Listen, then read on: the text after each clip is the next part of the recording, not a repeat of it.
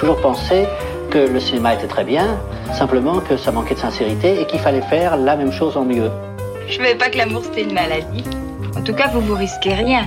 Vous vous êtes fait vacciner. 19h, 20h. Chanter pour moi n'est pas un acte d'orgueil, mais seulement une tentative d'élévation vers des cieux où tout n'est qu'harmonie. Bande à part avec Guillaume Durand sur Radio Classique. Je vais lui montrer qui c'est Raoul. Aux quatre coins de Paris qu'on va le retrouver éparpillé par petits bouts façon puzzle. Quel bonheur de vous retrouver comme tous les dimanches à 19h pour Bande à part et nous allons parler des plus grands pianistes de l'histoire du jazz. Nous en oublierons certains. Mais Laurent de Wild est parmi nous, donc euh, l'excellent Laurent qui travaille sur l'antenne de Radio Classique euh, du lundi au jeudi on the Wild Side. Salut Laurent, on est ravis évidemment d'être euh, là ensemble le dimanche soir avec Carole Beffa, musicien aussi de son état, grand pianiste Josiane Savigno et bien évidemment le professeur Sekou, alias Marc Lambron qui est à la fois normalien et narc et tout ce que vous voulez, conseiller d'État et même académicien français, mais d'abord et avant tout voyant. Alors, je vais commencer, car euh, c'est mon privilège, par celui qui est cité par Bill Evans, grand pianiste devant l'éternel. Si je devais choisir un seul musicien pour son mérite artistique, l'originalité de sa création, mais aussi pour la grandeur de son travail, ce serait Bud Powell, Personne n'est arrivé jamais à sa hauteur, a dit Bill Evans. Voici Bebop avec Ray Brown, l'immense Ray Brown à la contrebasse et Ozzy Johnson à la batterie. Nous sommes en 1956.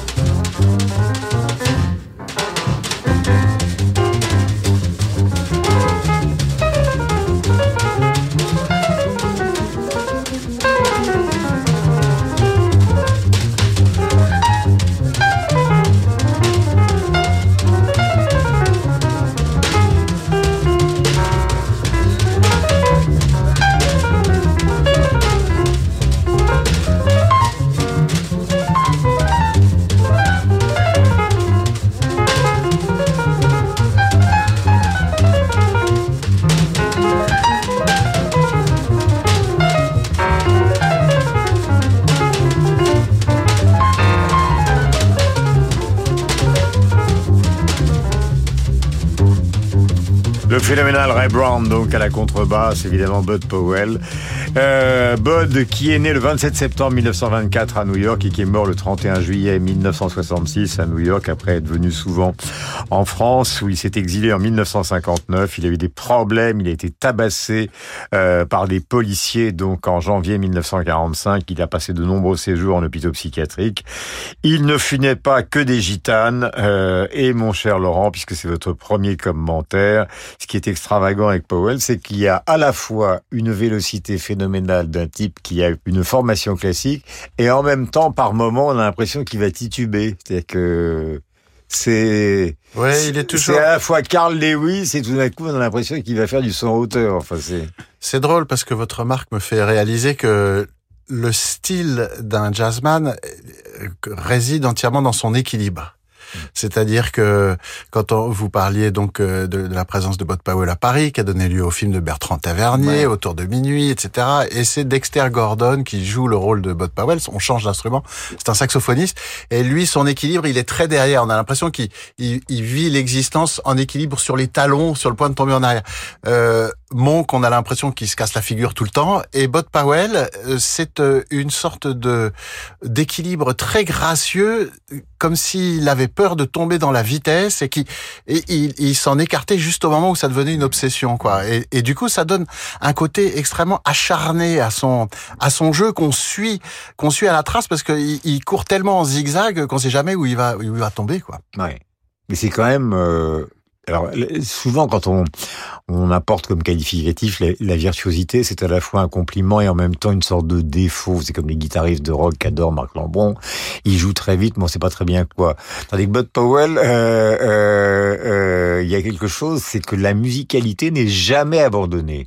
Au contraire, elle, est toujours là quand, euh, au moment critique, quoi. Ju- Juste au moment où on va tomber dans la répétition, la musique refait surface. Duke Ellington, donc euh, on le connaît comme euh, chef d'orchestre absolu euh, du XXe siècle. Le voilà dans Wigwise, c'est un choix que vous avez fait, donc euh, Laurent de Wild. Et il est à la basse avec Charlie Mingus et à la batterie avec l'inoxydable Max Roach.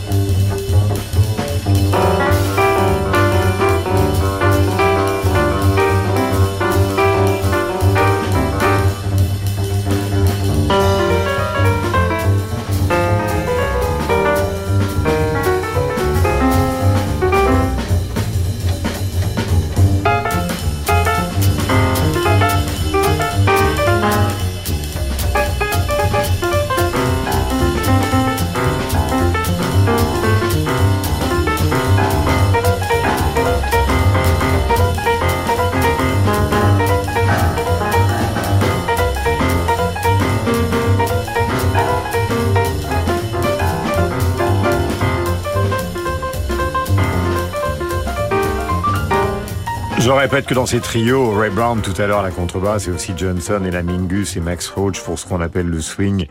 Évidemment, ce sont des duos absolument phénoménaux qui accompagnent la Duke Ellington. Alors autant avec Bud Powell, Laurent de Wild et après nos camarades vont évidemment intervenir.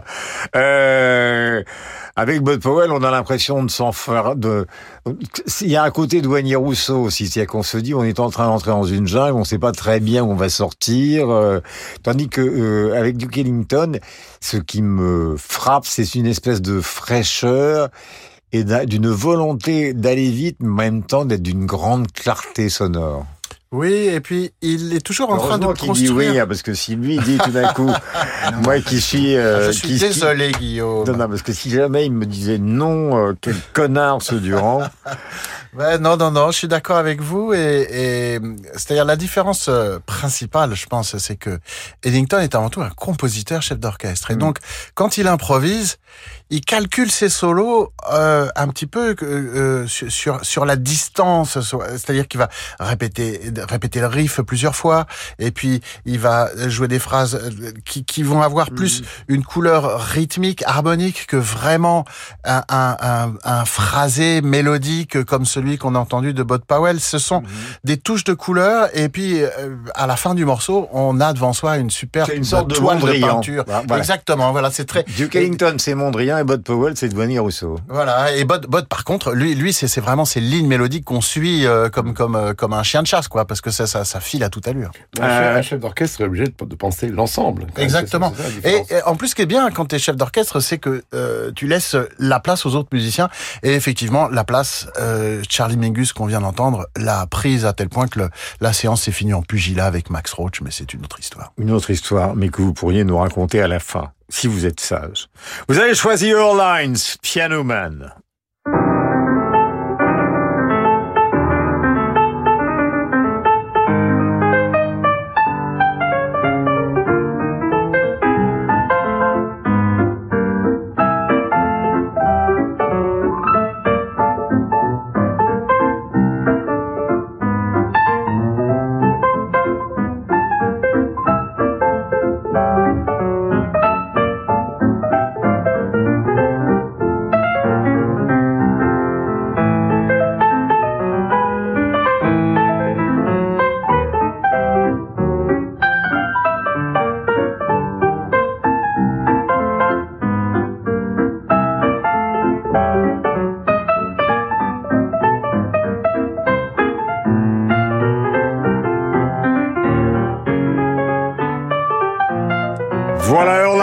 Pianoman. Je rappelle que nous sommes avec mes camarades pour vous parler des plus grands pianistes de jazz, donc Bud Powell, Duke Ellington, Airlines, vous l'avez choisi. Laurent, il faut vous expliquer.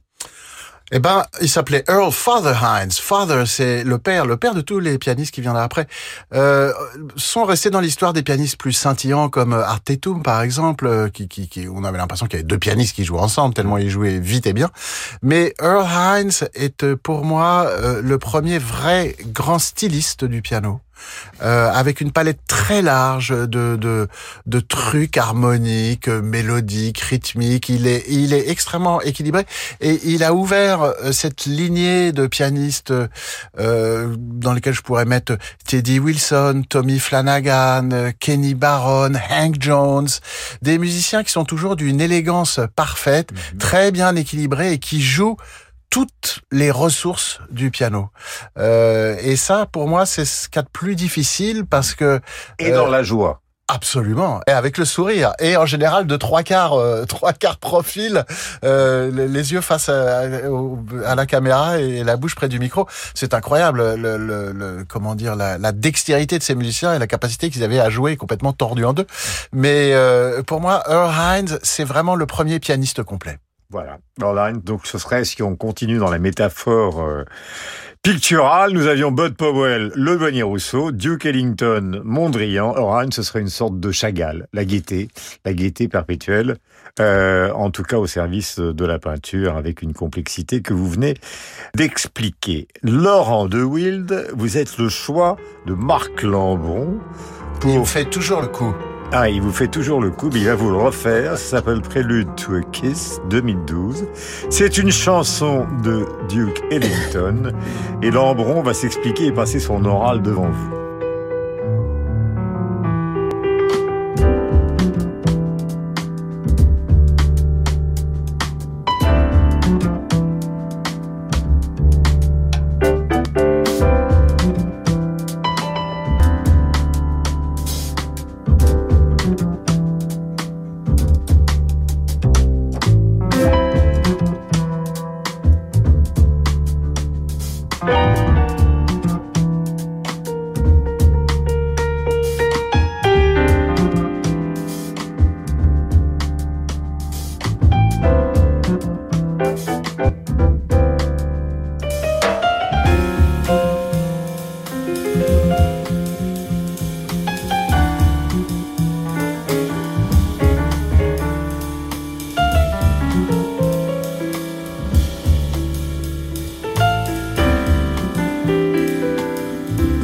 Will, Prelude to Kiss, donc 2012, chanson de Duke Ellington. Explication de Marc Lambron, qui n'a jamais joué de piano de sa vie. Alors, Laurent Deville est toujours vivant. Il est né en, en 1960 à Washington. D'ailleurs, on ne sait pas pourquoi. Euh, Pourquoi, ma- Laurent? Euh, parce que mon père travaillait à l'ambassade à l'époque. C'est une bonne raison. Euh, il fait partie de l'espèce des normaliens musiciens. Donc, vous avez les deux spécimens les plus illustres dans ce studio. Donc, Prelude to Kiss, en effet, c'est un titre de, de Duke Ellington euh, en 1938, où la partie solo a souvent été confiée à des grands souffleurs. Je recommande notamment la version de 57 sur l'album Indigos avec Johnny Hodges. Mais les pianistes aussi s'en sont emparés, dont euh, Oscar Peterson et Laurent Deville en 2012 dans son album Over the Clouds. Et donc, puisqu'il est là, je voudrais l'interroger sur la façon dont il aborde le morceau, parce que c'est pas celle de, c'est pas celle de Peterson, par exemple. Il me semble qu'au début, il y a une, euh, une ouverture, une approche assez impressionniste, et après, un, un groove qui est presque latin, hein, en, en dialogue avec la, avec la basse. Ouais, puis après le pont, ça chauffe euh, encore plus, euh, ça, ça devient carrément heavy metal. Et donc, euh, dans ma tête, j'avais une idée de d'explosion de sentiments. Euh, C'est-à-dire que avant d'embrasser une femme, on peut être traversé par à la fois la douceur, la furie, le, le- l'émotion. Voilà, ça c'est un prélude au baiser. Donc euh, c'est euh, et je voulais un peu euh, balayer toutes les, les palettes euh, émotionnelles de ce moment. Et c'est pour ça que la première partie est extrêmement ralentie dans le déroulé de la mélodie, effectivement très éthéré. Puis après, c'est vrai qu'on on tape un peu plus Il dans y, a, le il y a dur. comme un poudroiement de, de notes euh, en suspens ou en, ou en attente, en effet. Donc, euh, c'est construit sur une montée, en quelque sorte. Absolument, qui euh, n'est pas sans rappeler d'ailleurs le travail de mon grand ancêtre Ahmad Jamal, qui était un grand expert à ce genre de construction.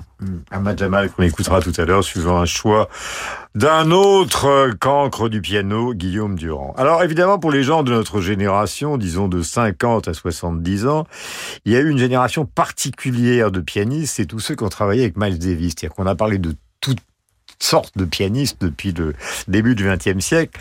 Mais nous, quand on s'est intéressé, évidemment, pour la première fois, beaucoup d'entre nous commençaient par écouter de la musique pop. Ils ont écouté Miles Davis et ils ont découvert Chick Corea, Herbie Hancock, Keith Jarrett, Bill Evans, c'est ceux qui ont joué, même Joe Zawinul, qui a joué après avec Pleasure Report. Et c'est comme ça qu'on est arrivé au piano, alors que comme Marc, on était des fous de la guitare et de la guitare saturée. Keith Jarrett, donc lui, il a eu une trajectoire assez particulière parce que très très vite, il s'est dégagé de cette influence euh, presque groove, funky qui pouvait exister dans la musique il de a Davis. rencontré Miles trop tard en fait. Euh, il aurait voulu faire partie du quintet historique, mais il est arrivé à l'époque où on jouait des instruments électriques. Il détestait ça Mhm. et en fait il a maudit toute sa vie cette espèce de, de hasard de calendrier qui fait que Miles s'est intéressé à lui trop tard. Prélude en do majeur du clavier bien tempéré et c'est un choix d'un vrai pianiste, Carole Beffa, bien tempéré par Jean-Sébastien Bach bien sûr.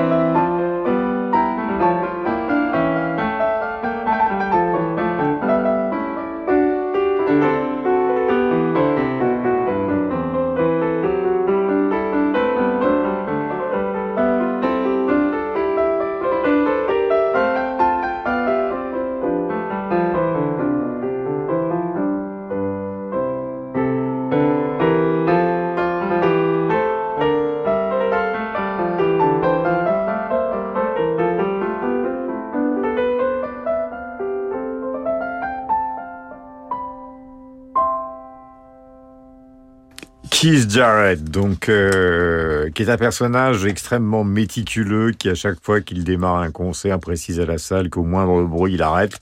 Euh, c'est le cas de le dire. Et il sort, euh, ce qui fait que c'est toujours enregistré dans des conditions, euh, comment presque, on pourrait presque dire religieuses. Et l'un de ses albums, donc qui s'appelle euh, Cologne, enfin l'enregistrement à Cologne, est certainement un disque de jazz euh, chez ECM le plus vendu du monde. Carole, pourquoi l'avoir choisi lui? Bah, parce que c'est quand même, euh, j'allais dire c'est l'homme orchestre. Non, c'est pas l'homme orchestre, mais c'est l'homme qui qui réussit euh, à peu près dans tous les styles, euh, dans la musique classique, puisqu'il a fait de nombreuses incursions et pas simplement une seule. Euh, il est capable de jouer aussi bien du clavecin que du piano. Euh, Bach, c'est un des compositeurs qu'il a visité et revisité avec donc le clavier bien tempéré, mais aussi les variations Goldberg. Euh, il est allé aussi du côté de Mozart avec plusieurs concertos, euh, ce qui fait un, très beau coffret. Euh, et puis c'est quelqu'un qui euh, n'est pas le seul évidemment des pianistes de jazz à s'être intéressé au répertoire classique, mais qui l'a fait avec cette méticulosité dont vous parlez. Peut-être ici un, un excès d'application pour ce prélude dont la simplicité requiert autre chose probablement que euh, cette application. Alors vous, vous parliez d'un environnement quasi euh, mystique ou religieux. Euh, ici, malheureusement, ça, ça, ça vire un tout petit peu à l'hôpital. C'est-à-dire qu'il y y a quelque chose d'assez chirurgical, un peu trop distancié probablement, euh, sans aucun second degré. Euh, mais c'est un immense pianiste, évidemment, dans tous les registres. Euh, et euh, quand il s'intéresse à, Shostakovich, quand il s'intéresse à Mozart, il est capable de montrer ce, une puissance d'imagination assez incroyable. Nous allons parler maintenant d'un monstre. Je dis d'un monstre parce que c'est parmi les pianistes de jazz qui ont obtenu justement un succès grand public considérable. Alors, les prix, il en a reçu des dizaines, y compris le prix Glenn Gould, des Grammy Awards euh, à n'en plus finir.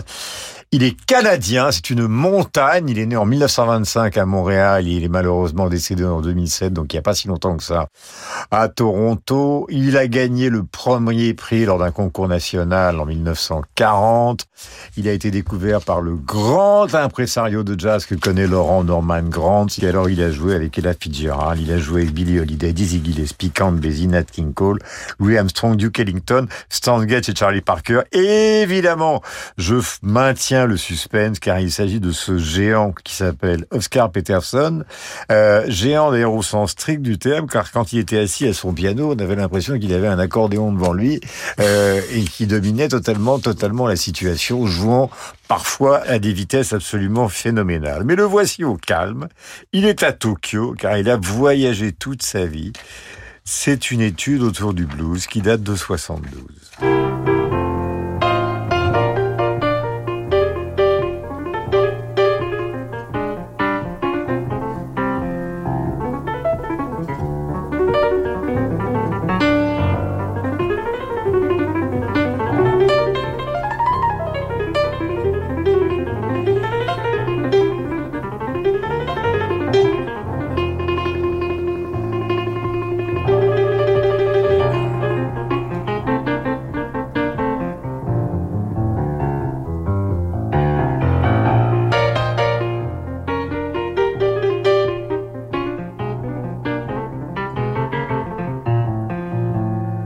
Alors je disais tout à l'heure avec ironie, c'est un morceau calme, Laurent Deville. C'était quand même un phénoménal phénomène. Bah, technique euh, étincelante, là, il y a rien à dire, quoi. C'est, vraiment, c'est crisp, c'est, précis, c'est, métronomique, il y, a, y a- y a tout. Et puis, en plus, ce qui est drôle, c'est Il que, a 27 doigts ou... bah, il a des, il a des grands doigts qui travaillent beaucoup, ouais. Quand il posait ses mains sur le clavier, euh, ça, déjà, on voyait plus la moitié du clavier, quoi. Des- il est, il est incroyable. Et en plus, ce qui est, ce qui est hallucinant, c'est que, en, en 7 secondes, on reconnaît que c'est lui, quoi.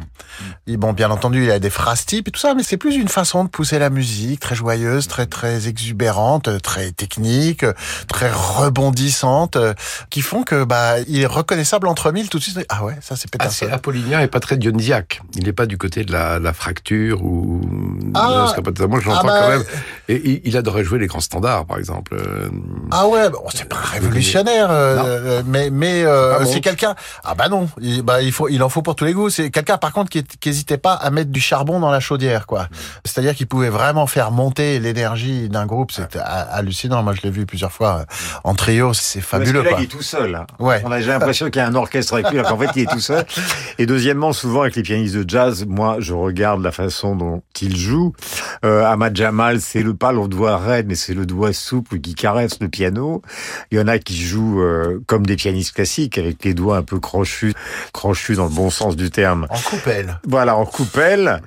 Euh, lui, il fait tout. C'est-à-dire que tout d'un coup, on a l'impression que c'est la main et la paume qui jouent. De temps en temps, ça devient justement en coupelle. Enfin, c'est... Ouais. Il avait certainement des, des prédispositions euh, euh, techniques exceptionnelles. Ouais. Eh bien, nous sommes sur Radio Classique, c'est bande à part, bien à part, avec Marc Lambron, avec Carole Beffa, et avec Laurent de Wild, donc notre bien-aimé Laurent, qui vous faisait écouter de la musique. Tous les jours, donc sur Radio Classique de 19 à 20 heures, le meilleur du jazz, et là c'est le meilleur des pianistes de l'histoire du piano. L'idole de Laurent arrive, Thelonious Monk, dans un instant. Radio Classique présente Le dictionnaire amoureux de l'espionnage par Vincent Jauvert. Trahison, manipulation, secret d'État. Plus que jamais, les histoires d'espionnage nous fascinent. De la guerre froide à aujourd'hui, de James Bond à l'affaire Wikileaks, plongez dans les missions les plus captivantes au fil de témoignages top secrets et découvrez les agents qui ont changé l'histoire dans la plus grande des discrétions. Le dictionnaire amoureux de l'espionnage par Vincent Jauvert aux éditions Plomb, en vente partout et sur radioclassique.fr. Septième édition du Festival de Printemps PSL. Une vingtaine de concerts, conférences où les compositeurs Carole Beffa et Lise Borel, la violoniste Elsa Moatti, la pianiste Najino Maruyama, le saxophoniste Raphaël Imbert joueront aux côtés de l'orchestre et chœur PSL. Classique ou jazz, au bal Blomet, dans la chapelle du lycée Henri IV, au grand amphithéâtre de la Sorbonne ou à l'Observatoire de Paris PSL, le Festival de Printemps PSL, c'est du 14 mars au 19 avril à Paris. Informations sur orchestrecoeur-psl.eu. Bonjour, c'est Alain Duo. Avec Radio Classique et à bord d'un yacht ponant au design raffiné, je vous invite au deuxième festival lyrique en mer. Des artistes de haut vol, la révélation Alexandra Marcelier, le ténor Valentin Thiel, la nouvelle Carmen Héloïse Mass, le baryton Alexander York et au piano Antoine Paloc pour la Traviata, Werther, Carmen et un hommage à Maria Callas pour son centenaire. Réservez votre croisière Ponant Radio Classique au 04 91 300 888 sur ponant.com ou dans votre agence de voyage. Du 7 au 16 avril, le Palazzetto Bruzzane vous donne rendez-vous à l'Athénée Théâtre Louis Jouvet pour découvrir Oh mon bel inconnu, comédie musicale signée Reynaldo Hahn et Sacha Guitry. Aventures amoureuses, rendez-vous secrets et quiproquos hilarants sont les ingrédients de ce spectacle rythmé par la mise en scène ingénieuse d'Emeline Bayard. Les frivolités parisiennes et le chef Samuel Jean feront pétiller la musique de Reynaldo Hahn, aussi séduisante qu'un bel inconnu. Réservation sur athénée-théâtre.com. Événement. Mezzo fête son 25e anniversaire, du 21 mars au 1er mai. Une programmation exceptionnelle avec de nombreux spectacles emblématiques et concerts en direct. Mezzo et Mezzo Live, vos chaînes de télévision pour la musique classique, le jazz et la danse. Disponible sur Canal+, Orange, SFR, Free, Amazon et Bouygues Télécom. Plongez au cœur des symphonies de Mozart avec Maxime Emiliani-Chef et l'ensemble Il Pomodoro. Le jeune chef prodige illumine les symphonies numéro 1 et 41, véritable alpha et oméga de l'orchestre mozartien, ainsi que le célébrissime concerto numéro 23, dirigé depuis le pianoforte, dans une interprétation éblouissante, irrésistible. Mozart, The Beginning and the End, par Maxime Emiliani-Chef et l'ensemble Il Pomodoro, un album aparté.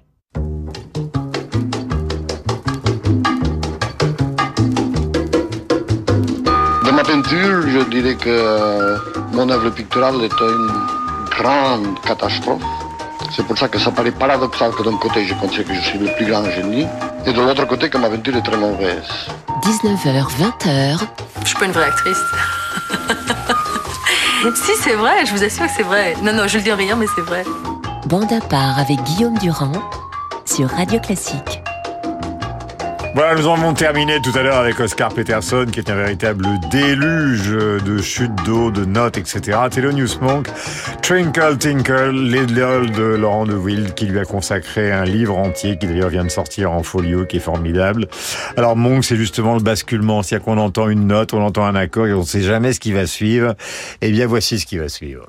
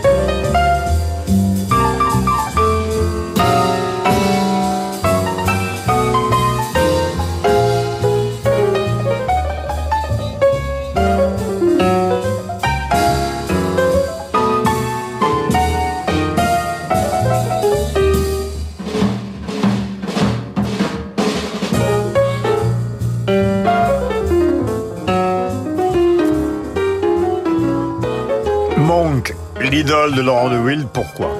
Oh bah lui, il est absolument unique, quoi. Il est inexplicable, unique. C'est un parfait sujet de roman parce que on peut en faire le tour 25 fois, on n'a jamais compris. Euh, c'est une, euh, euh, c'est- c'est un ange du bizarre. Euh, il pose plein de questions à des gens qui n'ont pas forcément envie de s'en poser. Et sa, sa vie, sa musique est en décalage constant avec euh, notre monde et en même temps lui rappelle ses essentiels. Euh, donc pour moi, c'est c'est un pianiste complet. Pianiste complet, génie absolu, Round About Midnight, Thelonious Monk. Vous pouvez écouter effectivement tous les enregistrements et à chaque fois vous serez surpris, surpris, surpris. Voici l'ensemble contraste avec Carole Beffa qui joue Je t'invoque de Carole Beffa en 2013 et c'est commenté par Carole Beffa lui-même, ce qui est quand même un avantage considérable.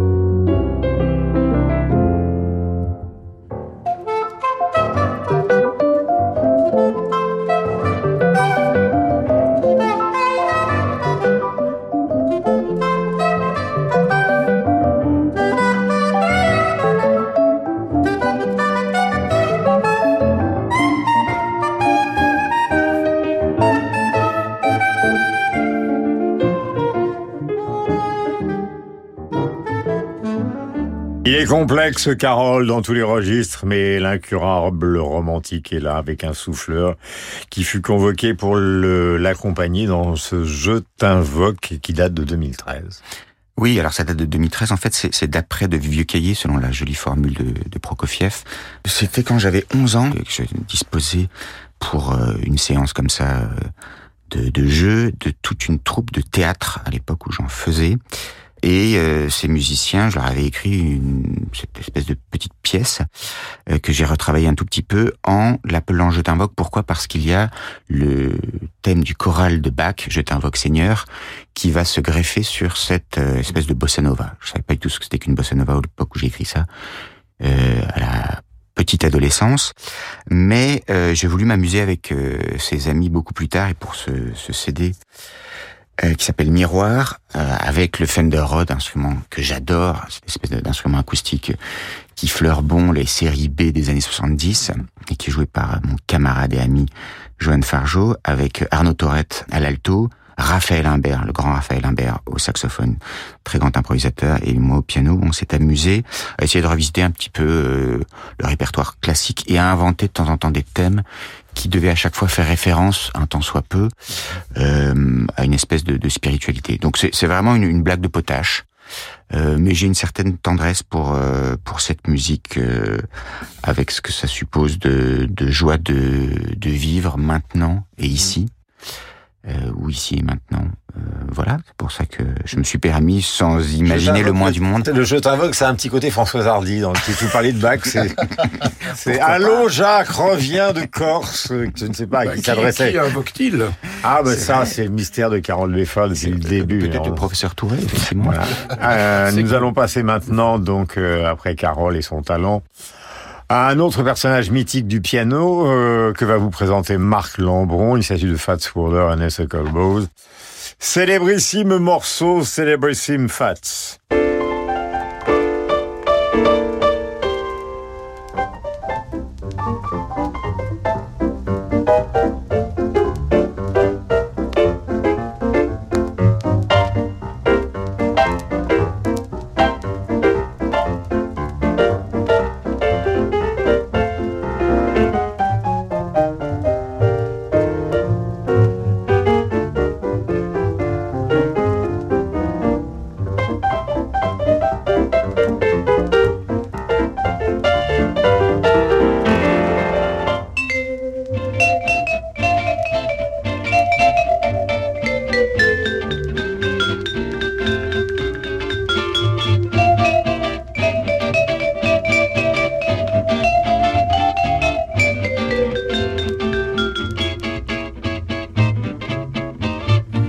Faut jamais oublier que le, jazz a aussi fabriqué un petit peu comme la pop ou la variété des tubes absolus. Ethical Bose fait partie de ces tubes justement de l'histoire du jazz, Marc.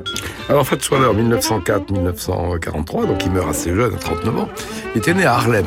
Donc, son père est un prédicateur euh, baptiste, sa mère est une organiste d'église, et lui-même, à l'âge de 15 ans, faisait ce que fait aujourd'hui Carole Beffa au piano, c'est-à-dire qu'il accompagnait les films muets, mais à l'orgue, au, Lincoln euh, Theatre, et on dit qu'un de ses professeurs était un piano mécanique. Il a, il a appris précisément avec, le, avec cette, cette mécanique euh, assez, assez voilà, régulière et rythmique. Alors, en 1926, il signe avec RCA, il va enregistrer des centaines de titres, il tourne beaucoup.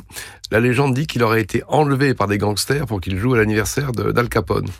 Euh, et alors, on lui a parfois reproché, mais c'est le cas de Cap Calloway ou de Louis Armstrong à cette époque, de jouer les oncles Tom, c'est-à-dire il a été beaucoup filmé, roulant des yeux avec un certain histrionisme qui, allait avec euh, des attitudes euh, qu'on prêtait aux, musiciens noirs.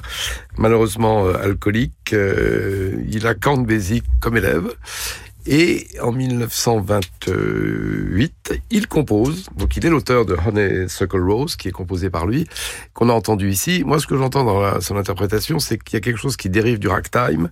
Euh, il y a un certain cubisme euh, qui ressemble un peu aux illustrations art déco qu'on voyait à l'époque dans Vanity Fair ou dans New Yorker. Et il y a, alors là, je me tourne vers euh, Laurent, ce qu'on appelle le stride chez euh, quelqu'un comme Fats Waller. Alors, qu'est-ce que c'est que le stride? Ah bah, c'est une technique qui consiste à alterner à la main gauche une note de basse et un accord. Euh, ce qui permet à la fois, bah, comme, le, comme cela indique, d'avoir une basse, euh, une partie harmonique qu'on peut pas jouer ensemble, et en plus, à cause du décalage rythmique, eh ben, une pulsation qui euh, propulse le morceau vers l'avant. Et il en, il en serait l'inventeur en quelque sorte, le propagateur Oh Enfin, le- non, c'est Jelly Roll Morton euh, qui est considéré comme le vrai grand ancêtre euh, du piano. Il se présentait d'ailleurs comme l'inventeur du jazz. Et lui avait déjà bien euh, débroussaillé cette technique. Donc ça vient, ça vient du rag, vient du ragtime. Ah bien sûr, C'est bien Scott sûr. Joplin le fait euh, fréquemment. Absolument. Et Scott Joplin, bien sûr, et de- mais, mais plus euh, le- le- en partition pour piano mécanique, à, à deux pianos, donc c'est pas la même chose. Nous allons embarquer pour le Brésil et rencontrer un des pianistes les plus prolifiques de l'histoire de la composition de Girl from Ipanema, Corcovado, Wave, Desafinado, Agua de Beber, etc. Antonio Carlos Jobim est le fils d'un diplomate. Il est né en 1927, il est mort en 1994. C'est un monstre de la musique sud-américaine et au départ, c'est un passionné de musique française, Ravel, évidemment Debussy, mais également Chopin pour la Pologne ou Villalobos. Il a suivi les cours d'architecture, puis très rapidement, la passion du piano l'a emporté et surtout la passion de l'arrangement. Il est devenu arrangeur pour beaucoup de gens et le nombre des artistes avec qui il a euh, enregistré est absolument phénoménal, les Sinatra et les autres. Mais c'est avec ses amis qu'il a donné les plus grands chefs-d'œuvre, Zao Gilberto, donc euh, le guitariste, et un autre diplomate chanteur, alcoolique devant l'éternel, mais un charme fou, Vinicius de Moraes. Voici Antonio Carlos Jobim, dont l'aéroport de Rio porte le nom Wave 1967.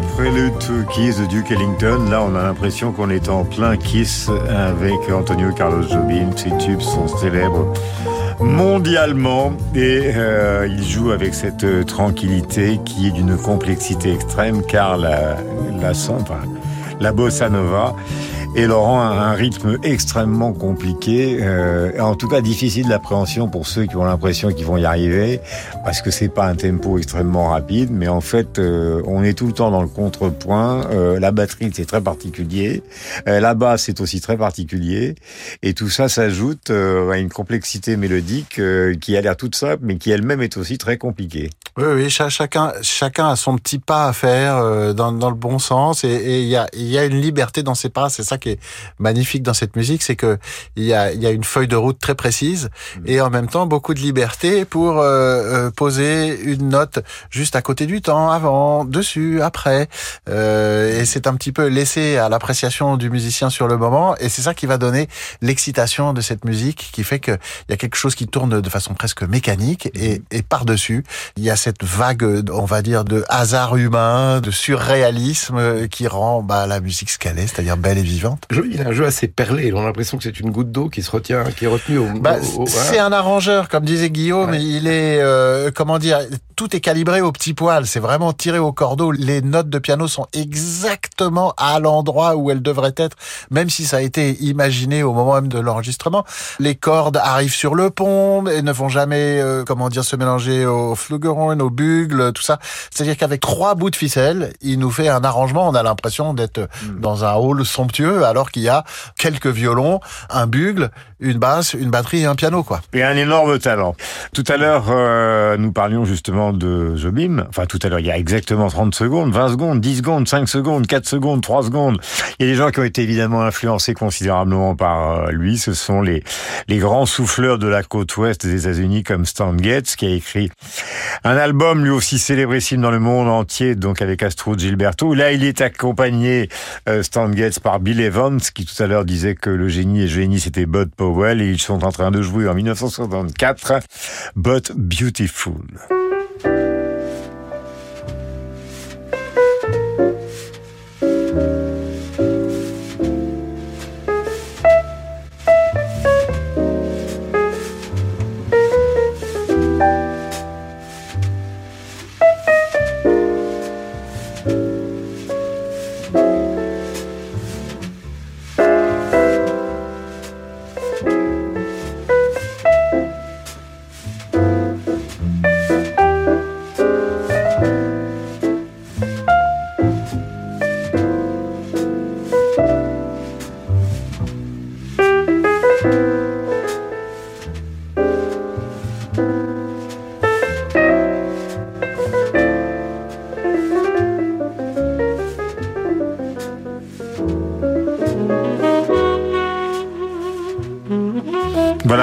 N'est pas une émission racisée, mais Bill Evans et Stan Getz, donc, euh, sont des musiciens blancs. D'ailleurs, euh, nous n'avons pas beaucoup parlé des grands pianistes français, mais euh, Laurent les connaît. René Outrégé, qui jouait par exemple avec Miles Davis dans Ascenseur pour l'échafaud, ou Martial Solal, qui a enregistré des dizaines et des dizaines d'albums. Et les pianistes français ne sont pas du tout euh, à la traîne. Ce Bill et ce Stan, vous les aimez? Oui, alors Bill Evans, euh, bon, 1929-1980, mort à 51 ans malheureusement. Euh, pour moi, ça serait le, pianiste qui laisse de la place à l'autre. C'est-à-dire que, bon, en 59, on sait qu'il est sur l'album Kind of Blue de, de Miles Davis, donc euh, manifeste du jazz modal. Euh, à la même époque, 1960, il y a ce trio de légendes avec Paul Motian à la batterie et Scott Lafaro immense bassiste qui meurt dans un accident de voiture malheureusement en 61. Et il y a, y a, deux mots anglais qui me semblent résumer sa, façon d'être avec l'autre. C'est ce qu'on appelle l'interplay, c'est-à-dire que plutôt que d'être euh, un pianiste avec une base, un tapis rythmique, il joue en interaction. Et deuxièmement, ce qu'on appelle le voicing, c'est-à-dire le fait d'aller jouer plutôt sur les notes médianes ou hautes du piano pour laisser un espace de jeu à la, contrebasse. Alors, comme beaucoup de jazzmen, il, allait vers des standards de Broadway. La, le Beautiful, c'est une chanson de, Jimmy Van Ozen de 1947. Euh, il l'interprète avec cette façon de moi, j'entends, euh, au fond, il y a du jazz, mais il y a du Forêt, il y a du Debussy, euh, il, y a, de, l'Europe dans sa façon de, jouer. Il l'a enregistré d'ailleurs une fois avec Tony Bennett, donc crooner, et une fois avec euh, Stan Getz. Au fond, le sax ténor et le, crooner, finalement, souvent, sont en quelque sorte interchangeables. Jacques Loussier, nous parlions des pianistes français, 20e concerto de Mozart. Carole Beffa l'a choisi et nous terminerons par l'une des idoles de Laurent de Wild, à savoir Ahmad Jamal.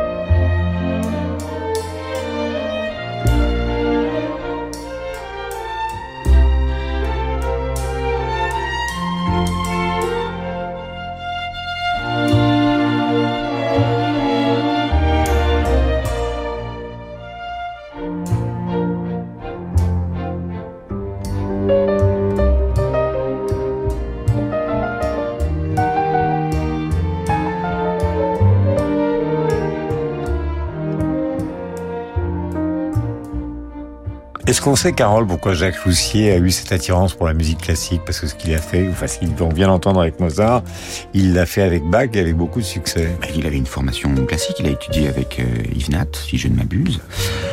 Et puis, euh, il a réussi à concilier ces deux passions qui étaient euh, l'amour pour le grand répertoire classique et l'amour pour le, jazz euh, plus généralement.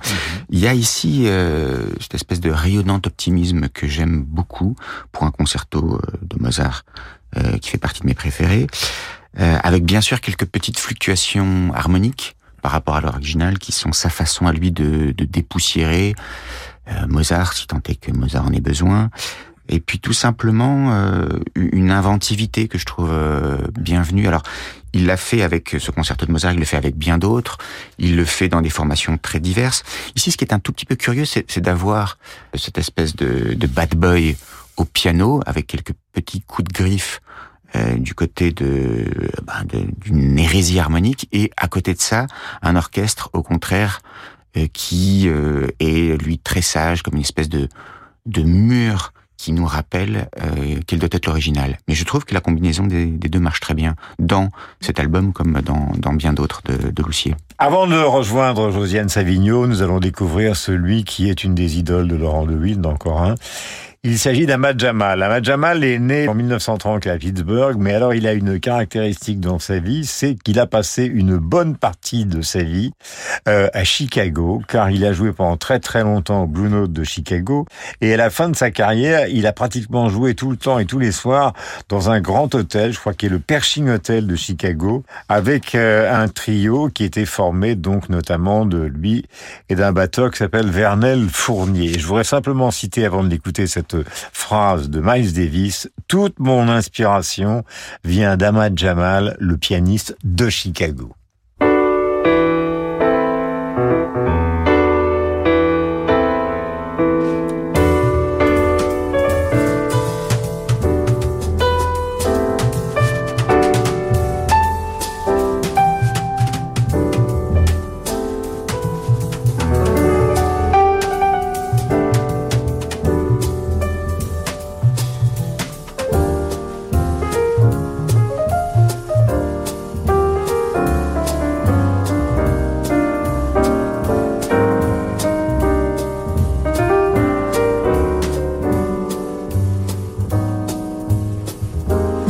Salue Marc et Carole et on termine avec vous, Laurent De Wild. On se retrouve évidemment lundi pour votre émission sur l'antenne de Radio Classique à 19h. Ahmad Jamal, c'est l'homme qui voulait faire sonner, comment dire, les trois personnages comme une sorte d'orchestre. En fait. Oui, moi je trouve que Jamal, c'est peut-être moins évident sur cette, sur cette prise-là. Euh, où Dolphin il joue d'ailleurs Dance. Dolphin Dance, c'est une composition d'un autre euh, pianiste que j'idolâtre, Herbie Hancock. C'est magnifique, c'est le meilleur des deux mondes.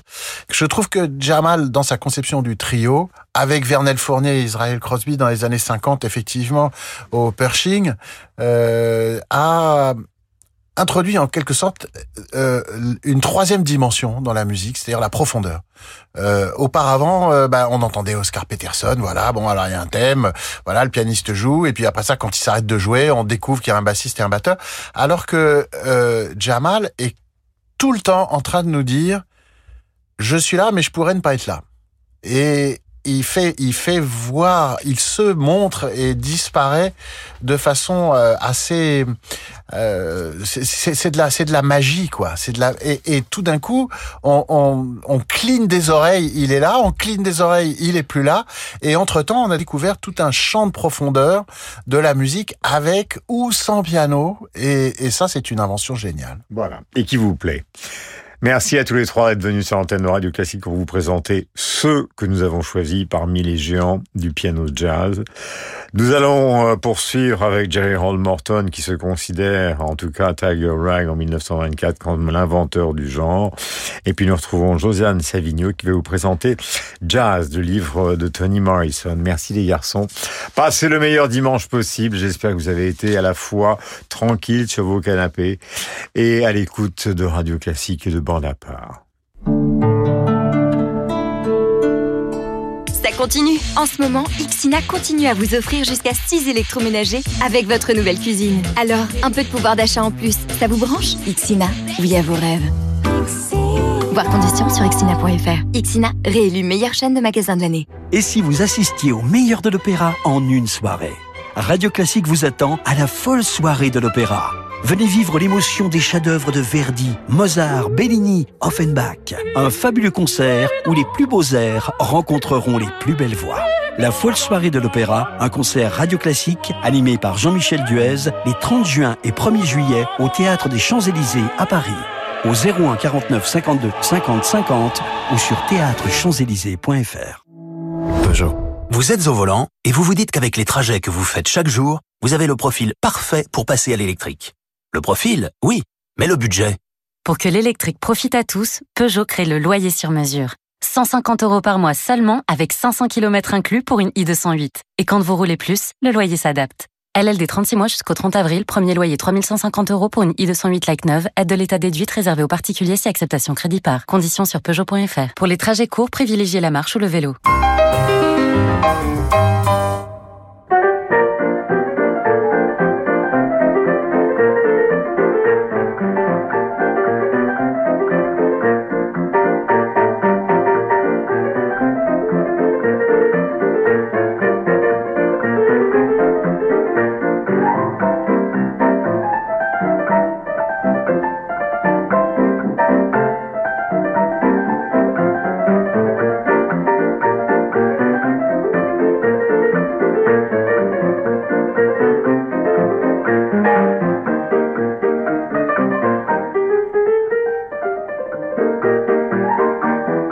L'irremplaçable Jerry Roll Morton, considéré par beaucoup, tout à l'heure Laurent Deville le disait, comme l'inventeur du jazz, en tout cas au piano. L'occasion, ma chère Josiane Savigno, bonjour, de parler d'un grand livre de Tony Morrison, elle-même grand écrivain, euh, qui s'appelle tout simplement Jazz. Bah oui, alors émission de jazz, je ne pouvais pas reparler de Thelonious Monk de Laurent Deville, puisqu'il en avait déjà parlé. Et j'ai pris Jazz de Tony Morrison, aussi pour lui rendre hommage, puisque ça va être les 30 ans de son prix Nobel, qui est la première femme noire à avoir reçu un prix Nobel. Et puis, euh, j'ai comme je quand même pas facilité la tâche parce que jazz, c'est pas un livre sur le jazz. Euh, c'est un livre lui-même qui est jazz. Ça, il faut le lire pour le comprendre. Je m'explique, j'essaie tout du moins. Si je vous dis que c'est le deuxième volume d'une trilogie sur l'amour de Toni Morrison, commence avec Beloved, qui se termine avec Paradise, et qu'elle considérait que c'était celui de l'amour romantique, vous me direz, c'est pas trop de jazz. Si je vous dis que ça commence par un type qui tue sa jeune maîtresse, c'est pas forcément jazz non plus. Mais Déjà, si je vous dis que ça se passe à Harlem en 1926, c'est-à-dire au plein moment des années 1920 où le jazz fleurit, vous allez me dire que déjà, ça va mieux. Puis la composition, elle est en fait très jazzy. C'est à un moment, à un moment, on a l'impression que c'est orchestral, à d'autres moments, on a l'impression que c'est un solo. Et puis surtout, il y a la ville. La ville. Alors, c'est le ce Harlem des années 1920. Là-haut, dit-elle, dans cette partie de la ville, celle pourquoi ils sont venus, le bon air siffloter sous un porche, ou c'est le vent des cercles et des sillons d'un disque peut changer le temps qu'il fait, de glacé à chaud à frais. Ou alors, je suis folle de cette ville. Le soleil de biais coûte les immeubles en deux comme un rasoir. En bas, c'est l'ombre où a lieu n'importe quel truc blasé, clarinette ou baise. Des points et les voix tristes des femmes. Une ville comme celle-là me fait rêver grand et sentir les choses. C'est jazz, non? Un moment, l'homme du blues, noir, avec le blues noir, donc l'homme du blues, tout le monde sait ton nom. En fait, c'est vraiment, comme beaucoup de livres de Toni Morrison, une sorte d'hymne au noir américain. Alors, il n'y a pas que Harlem dans le livre, parce que les, il y a, y a d'où viennent les gens, comment ils sont arrivés là, de quels états ils viennent, etc. C'est un livre magnifique. Et Toni Morrison, qui est morte en 2019, c'était vraiment une sacrée guerrière.